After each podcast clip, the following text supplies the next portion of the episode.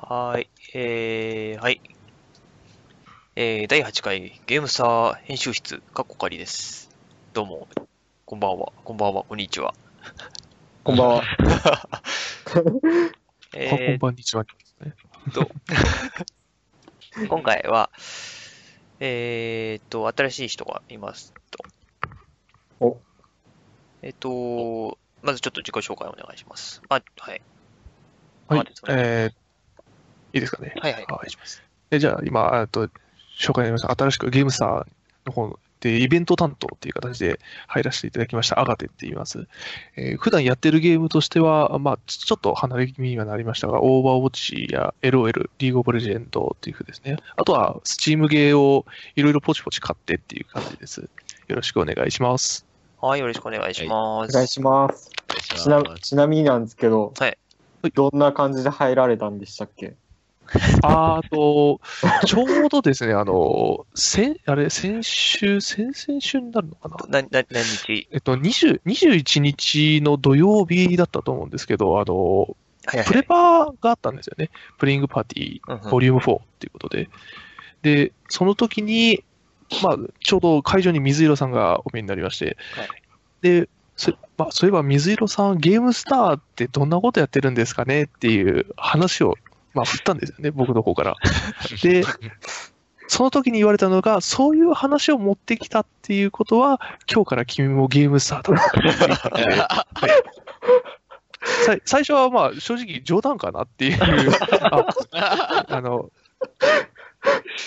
ね、思ったんですけど、で、そのその後よくよく話聞いてたら、ほんあの本当に本気やったらしくて、で、まあ、もともと自分も、まあ、ちょっとプレイヤーとしてはな、なかなかっていうところがあったもんで、なんかゲーム触る、ゲームに関わることしたいなっていうことで模索してたところやったもんで、あまあ、そのまま話に乗っかってっていうことで。なかなか、なんだろう。じゃあ、まあ、良かったっていう部分もあるっちゃあるって感じなんですかね。そうですね、本当にもう渡りに船というか、たただ、あの、本当に誘い文句としてちょっと、うーん、うんっていう、あんな、あんな風に軽くふっと振られて、その、それが本当やったっていうのはちょっとびっくりしましたね。強引なとこがありましたね。まあ、そんな水色はあなたのかか肩を叩きに行くので気をつけてくってください。怖 っいつか。あまあ、そんなわけでね、えー今回は、えーっと、僕、アクセルと、えー、ミキトさんと、ハルくんと、アガテさん4人ですね。はい。でやってますはいと。よろしくお願いします。はい、お願いしますお願いします。はい、えー、週刊ビキトニュース。はい、なんか定着してまいりましたけど、これも。はい、なんかありますか、あまあ、今月ですね、今月、だ今週今週だったか近々なんですけど、えっと一人水族館というものを体験してきまして、えっと、それは皆さんいつぐ、いつぐらいの話でしょ 平日ですよ。平日の、?1 月の平日。平日、ちょっと日にち今パッと忘れたんですけど、あります？みんな。一人水族館って。そんな悲しいことは。鳥の水族館か。あちょっとあれですよ。あの、受付の方も女性の方でちょっと、なんかこう、心、気が引けますよね。こう、男が一人、こう、チケット大人1枚分買って中入っていくっていう。いや、でも、楽しかったですよ、すごい。あの、イルカショーとか。いや、いや、あの、ちょっと、あいに行く冬季時期なんで、あの、ドルフィンスタジアムってすごいでかいところはやってなくて、屋内の中のイルカショーだったんですけど、うんまあ、すごいですよ。な、4メートルだったか何メートルのボール、イルカがこうジャンプして、おうおうつっついて、おーっていう感じで、一人で。一人で。いや、でも、あれですよ、楽しいですよ、一人。一人、一人水族館、ぜひ、興味ある方、やってみてはいかがでしょうか。まあ、ちなみにあれですよ、取材で行ったんですかね。個人的な趣味で行ったわけではないですから、ね。まあ、ちょっとはい趣味も入ってますけど。まあ、なんだろうね。ねあの気兼ねなくいけるっていうのはいいかもしれないけどね。ちょっと最近は、こう、一人で何かいろんなとこ行くっていうのも、ポチポチで、まあ、お一人様なんていうのは、あれは食事のところだけかもしれないですけど、うんいろいろ話はありますよね。水族館、でいくと、あれかな、クリオネとかああいうのも、やっぱあるんですかね、そこ、そういうとことか。こっちの方って、まず、あの、まあ、周りがあまりこう、海とか水っぽいとこがないもんで、水族館自体がないんですよね。うん。あいや割と結構いろんな種類いましたね。もうなんか海の生き物もしっかりあの川の生き物もいたりみたいな。うんちょっと一番のメイン、メインといいますか、ペンギンはちょっと鳥インフルエンザの影響で、ちょっと見れなくてああ、ちょうど、そっか。もうちょっと残念でしたけど、まあ、ぜひ行ってみてはいかがでしょうか。あの、ポッドキャストのお聞きの皆さんも、どうぞ。一人水族館。一人ずつ一人ずつちょっと新たな境地を開拓してみては。で、えーっと、そうです。もう一つニュースとしては、まあちょっとハーストーン自分やってるんで、まあちょっとハーストーンの敏感な部分のニュースと言いますと、あの、ナーフが話題になってますね。はい。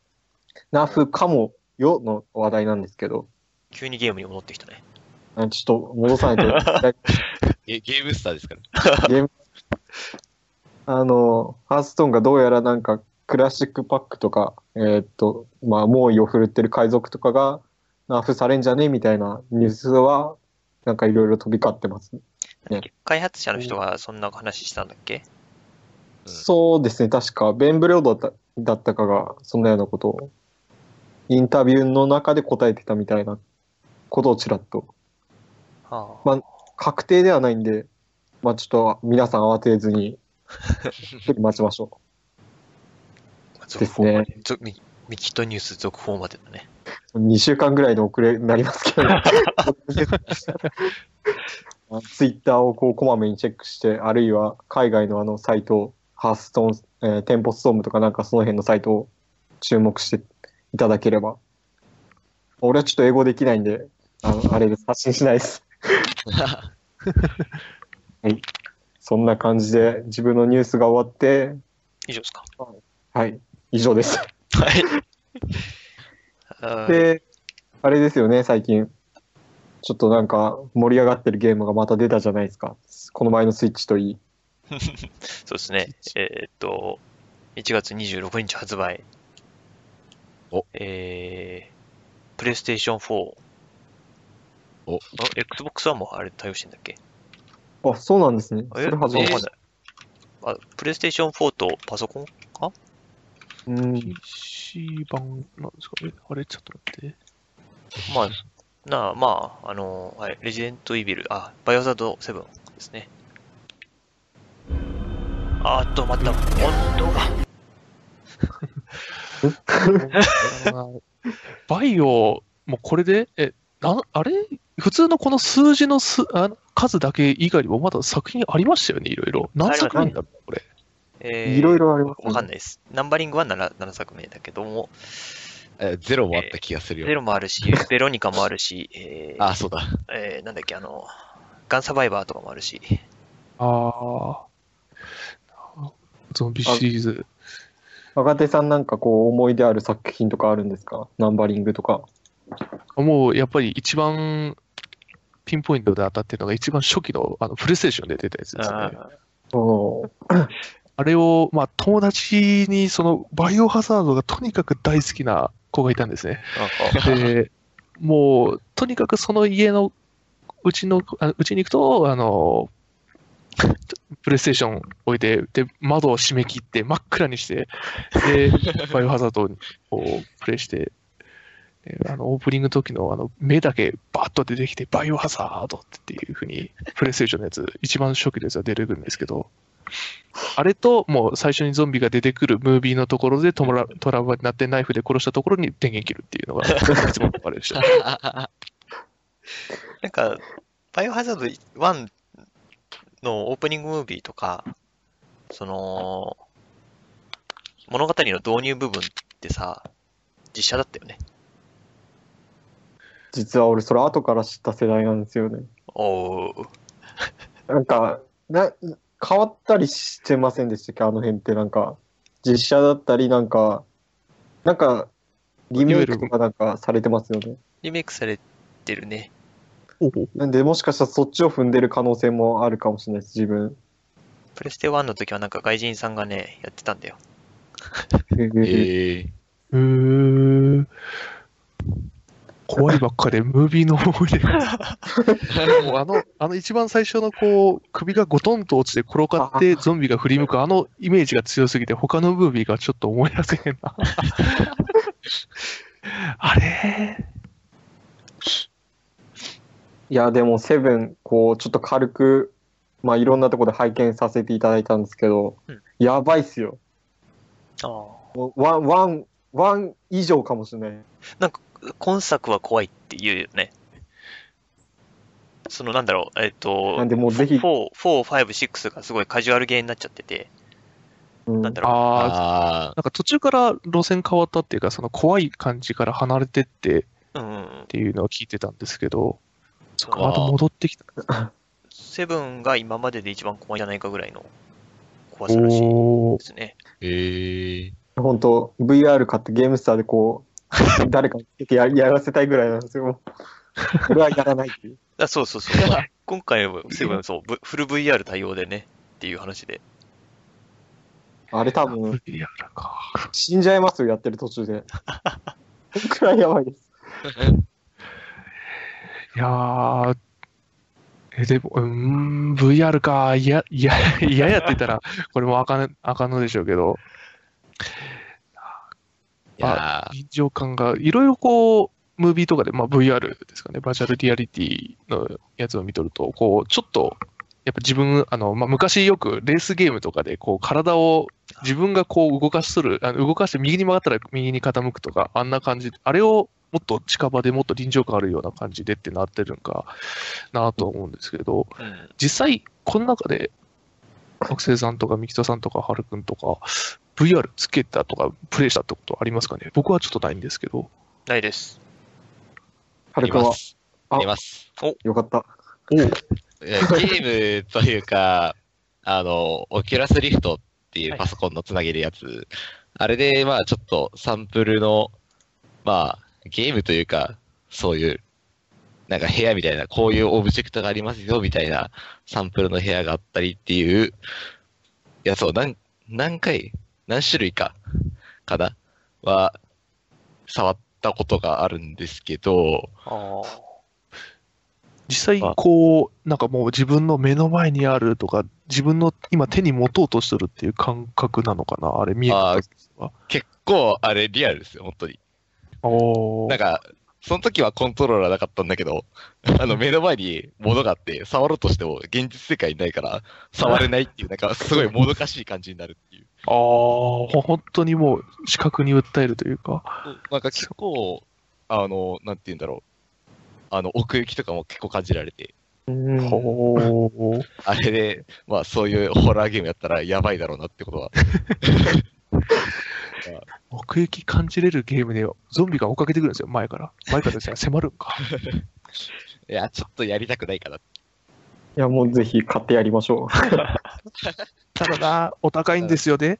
お高い VR え自分が買ったわけじゃないんで、その、オキュラスリフトも。ちょっと、ー、オキュラスリフトが、えー、今日本で買うと10万。はい。おあ、これ10万もするの？10万します。それ、えーそれで安くなった方なんです。バイブとかも、あ、HTC バイブとかも7、8万だっけ？確か。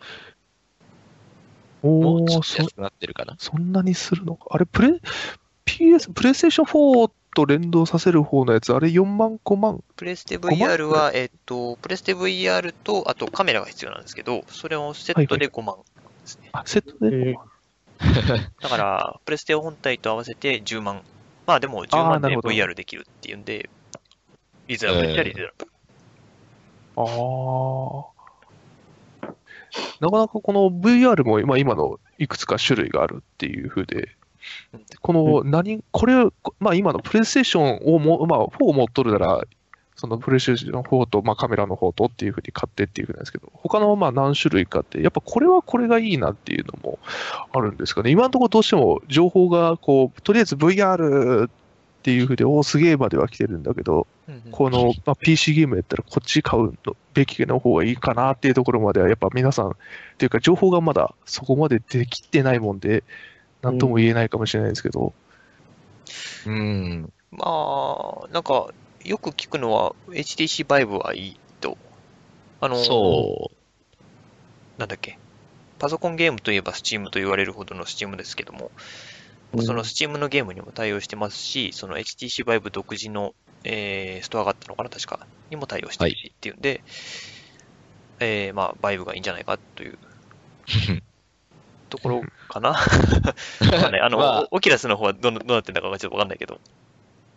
まあ、今多分、バイブの方がいいと思います。なんか、あの、ゲームからちょっと離れちゃうかもしれないですけど、あの、追加のコントローラーとか、その、VR 空間に対応させるセンサーとか、そういうアタッチメント系も、バイブの方が今はいいって言われてるから、うん。まあでも、ほオケラスもまた、それに対抗してというか、流れに乗って作ってきてるから、また変わるかもしれないけど、今のところはバイブかなという感じかな。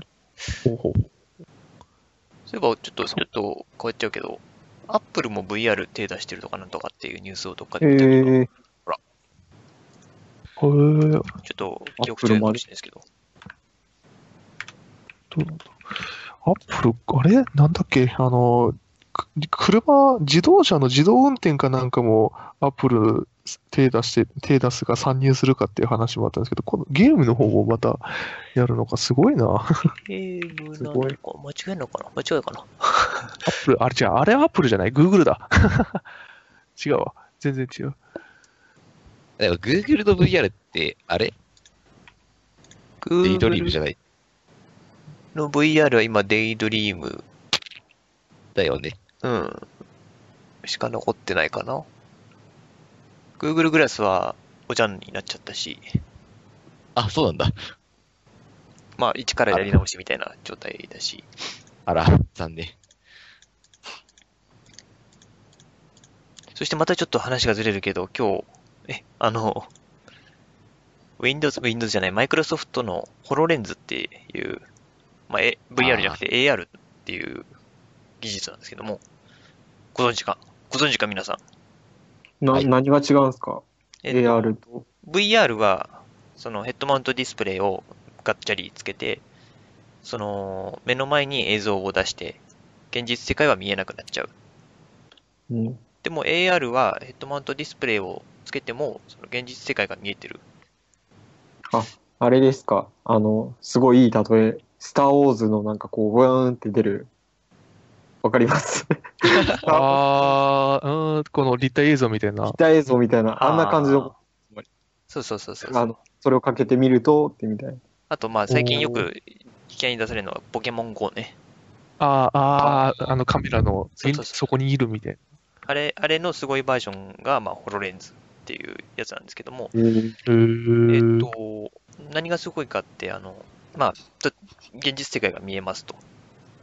で、こう、なんだろうね、手の、手のアクションを認識するんですね。で、その手のアクションで、その、地面に穴を開けてみたっていう動画があって、えー 何を言ってるのか、多分ちょっと言葉だと何を言ってるのかさっぱりわかんないと思うけど、あそれはどっちなのかっていう問題が。こう、ポンと、現実でほっとったのか、それとも、その AR の方でほっとったのか。多分、多分現実見えるから余計って。この、自分の事務所かな？多分、会社の事務所の床に、この手をピッピッってやると、穴がポッて開いて、で、その穴の中を覗くと、あの、なんだろう、上空からの映像みたいになってて、うん。その、Google Earth がその穴から見えるみたいな、そういう状態へで、おなんか今それで思いついたんですけど、なんかさ、そういうサバゲーとか出そうじゃないですか？それかけながら。あの、それかけながらなんか遊ぶじゃないですけど、ササバゲーっていうか鬼ごっことかなんかそんなような、なんですかね、あ現実世界ゲームごっちゃにして遊ぶみたいな。それこそ HMD みたいな感じで。なんかもうそういうのがありそうな、まあで、出てくるのか。出てくるかもしれない。面白そう。やばい。あ。熱い。今のマウント系をかけて、で、まあ今のサバイバルじゃないですけど、パッと思いついたのが、ディズニーランドのアトラクションでそういうのあったよなーって。あれディズニーランドやったかな？メガはい。あ何かしらこう、とビームが出てたりするのを、まあ要はそのグラス越しで見るっていう。あやるので、まあそれがもっと手元に自分のとこに、あれは、でもディズニーやったかな？どこやったか忘れたけど、USJ とかも、あの、スパイダーマンかなんかでは、確かそんなやってたな。ああ、それが、まあ、あんなでっかいところじゃなくて、今自分の手元でできる、もしくは、まあ、その持ってる人たちでできるようになるっていうのが AR うんうん。すげえ。のっていうんですかね。時代だな。すごい時代だ。なんかもう、あれじゃないですか。近所の子供がこう、それかけてみんな、ああの、走り回ってるみたいな。コナン君とかになっちゃう。ああ、コナンも近い。もうコナンに、コナンのメガネ型デバイスが出る日も近いんじゃん。あー、あれは、えなんだっけ、追跡メガネ？ピッピッって言って、レあれ、レーダーかなんかついてたんですよね。追跡機器がなんかつけたのに。あそと、うん。もう、どんどんと漫画の世界に。えー戦闘力たったの5かってね。使うそれあかれじゃない違うやつ。あの、サイヤ人の方じゃないですか。いいな昔に帰ってみんなで、さドラゴンボールごっこできますよ。ハイテクなドラゴンボールごっこ。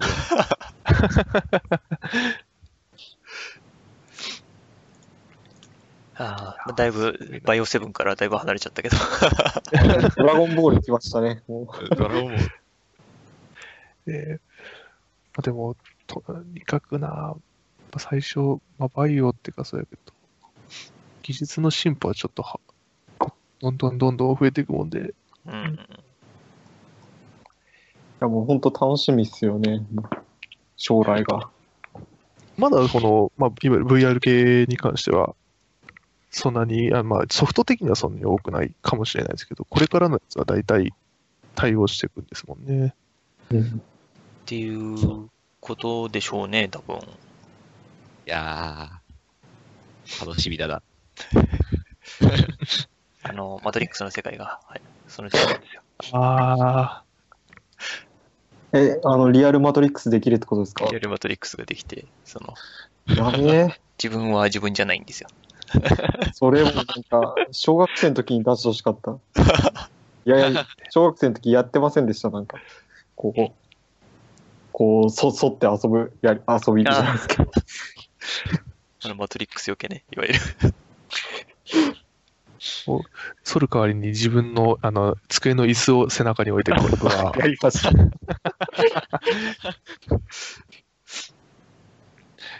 それが近い将来できるという。ゲームの中でええな、ゲームって。ああ。VR いいですね。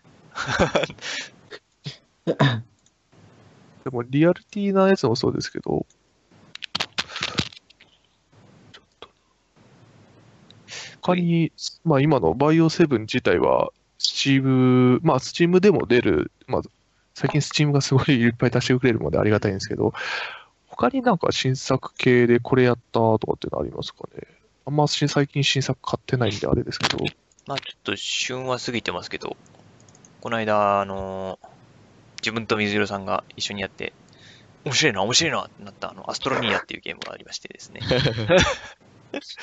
アストロニアあの発売自体は去年の12月半ばぐらいなんですけども、なんか、あのほ宇宙飛行士になるんですよ、自分が。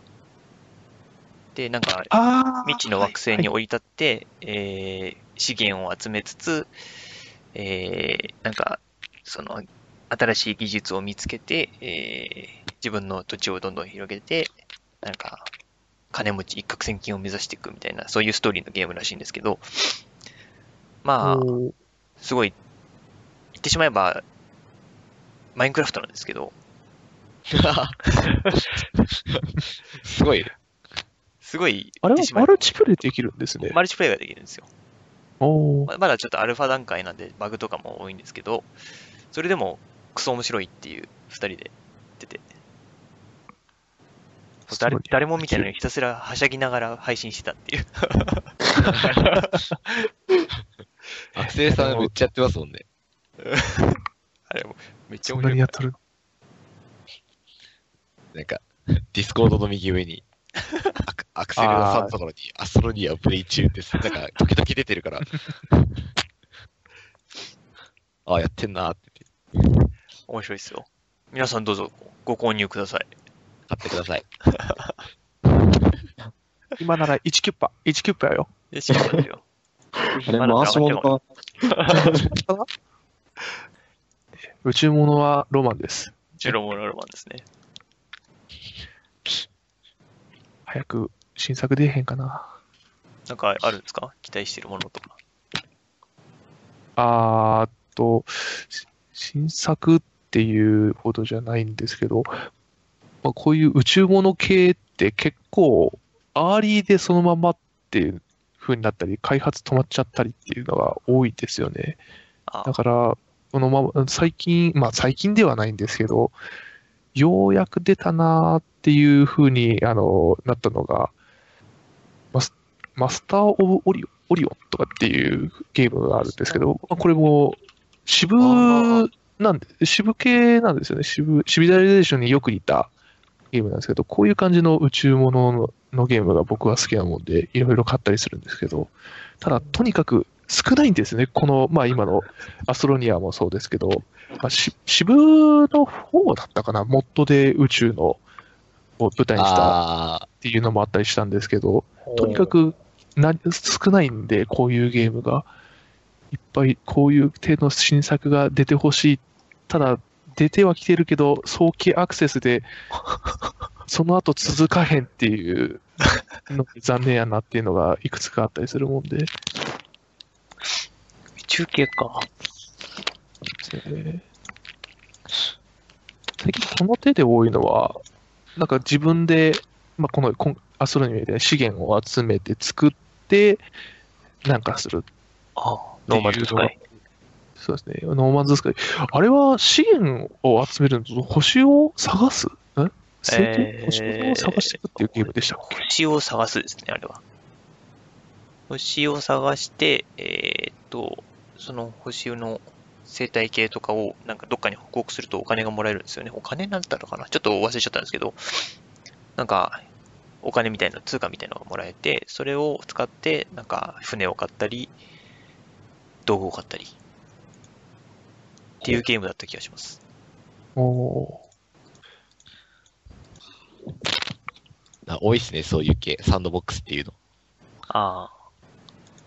面白い、面白いだね。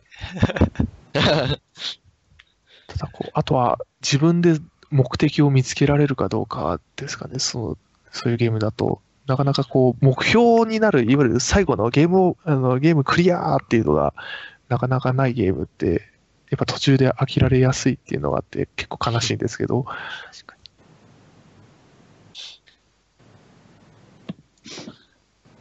まあね、あとは、アーリーアクセスで、あの、バグが多くても、どうか見捨てないであげてください。あ、アーリーアクセスなんです、まだ。まだそう、アルファ、アルファなんですよね。アルアルファな、製品版ではないんです。もしかしたらこれがベータになって、あの、正規版になるかもしれないんで、え今のアストロニアも、これまだアーリーだですけど、うんまあ、バグが治っていけばいつかは、えよし、今のうちにポチっとこ すごい。はい。はい。今日はそんなとこですか？そうですね。はい他になんかある人、夏 ですね。とりあえず、えっ、と、現状イベント担当っていうことで、一応、今度、えー来週、来月か？来月の11日に、えっ、と、ゲームスターのオフイベを計画しているんですが、ちょっとまだ詳細が決まってないのであれですけど 大丈夫か？これ、うん、ちょっと大丈夫なのかなってやばいよわかりしわかり次第記事を打つのか、それともっていうところなんですけど、まあ、あの、げ現段階ではまだゲームスター、あの、最近も、えっと、オーバーウォッチの方で、えっと、リフトオフっていうことで、ゲームの、あえっと、ゲームの、まあ、ちょっと、どうしても、ある一定の、えっと、ラまあ、ランクの数値のあたりからチームがほとんどないってことで、あ、あの、なかなかこう、そういうふうに、じオーバーウォッチってやっぱチームでやって楽しめるっていうところが経験できずにそのまま、ただ単に一人二人でランクやっとってもつまんねえなっていうことになっちゃって離れられるっていう方が増えてきたもんで、えっと、水色さんと、あと、タラタラさんでしたっけ？があの、そういうふうにチームの方企画されて動き、動き始めました。で、まあ、結構、幅広い、あの、まあ、レートの方ですがね、プラット、ダイヤモンド、ゴールドっていうふうにもっともっと、あの、幅は広いんですけど、まあ、皆さんで声かけ合って、やりましょうってことで、ちょうど今日もちょっとディスコードの方を覗くと、動いておりますんで、ほう。やっぱこういうふうに、まあ、もっと、うん、そうですね、自分たちで動いてっていうことで企画が今、まだこの後もちょっと計画を立ててるっていうことで、乞うご期待ということで、またよろしくお願いします。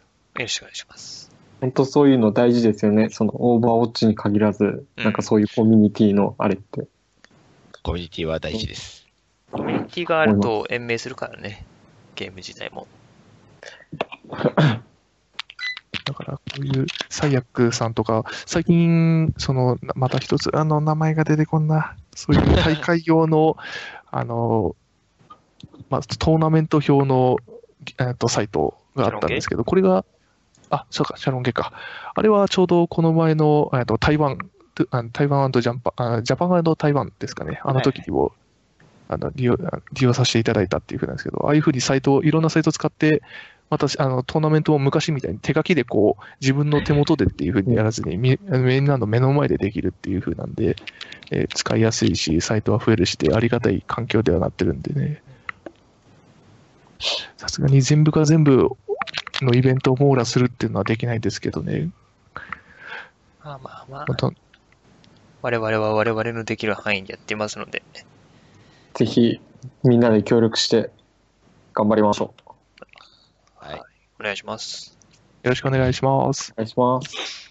はい。で、最後に、まあ、いつものライター募集してますって話なんですけども、えー、そこの君やってみないかいという話です。ぜひあの、、肩た叩かれる日は近いと思います。水色さんから。怖いな。今日から義務もゲームスターです。はい。じゃあ、そんな感じですかね。はーい。はいえーと、じゃあ、えーお疲れ様でした。お疲れ様でした。お疲れ様でした。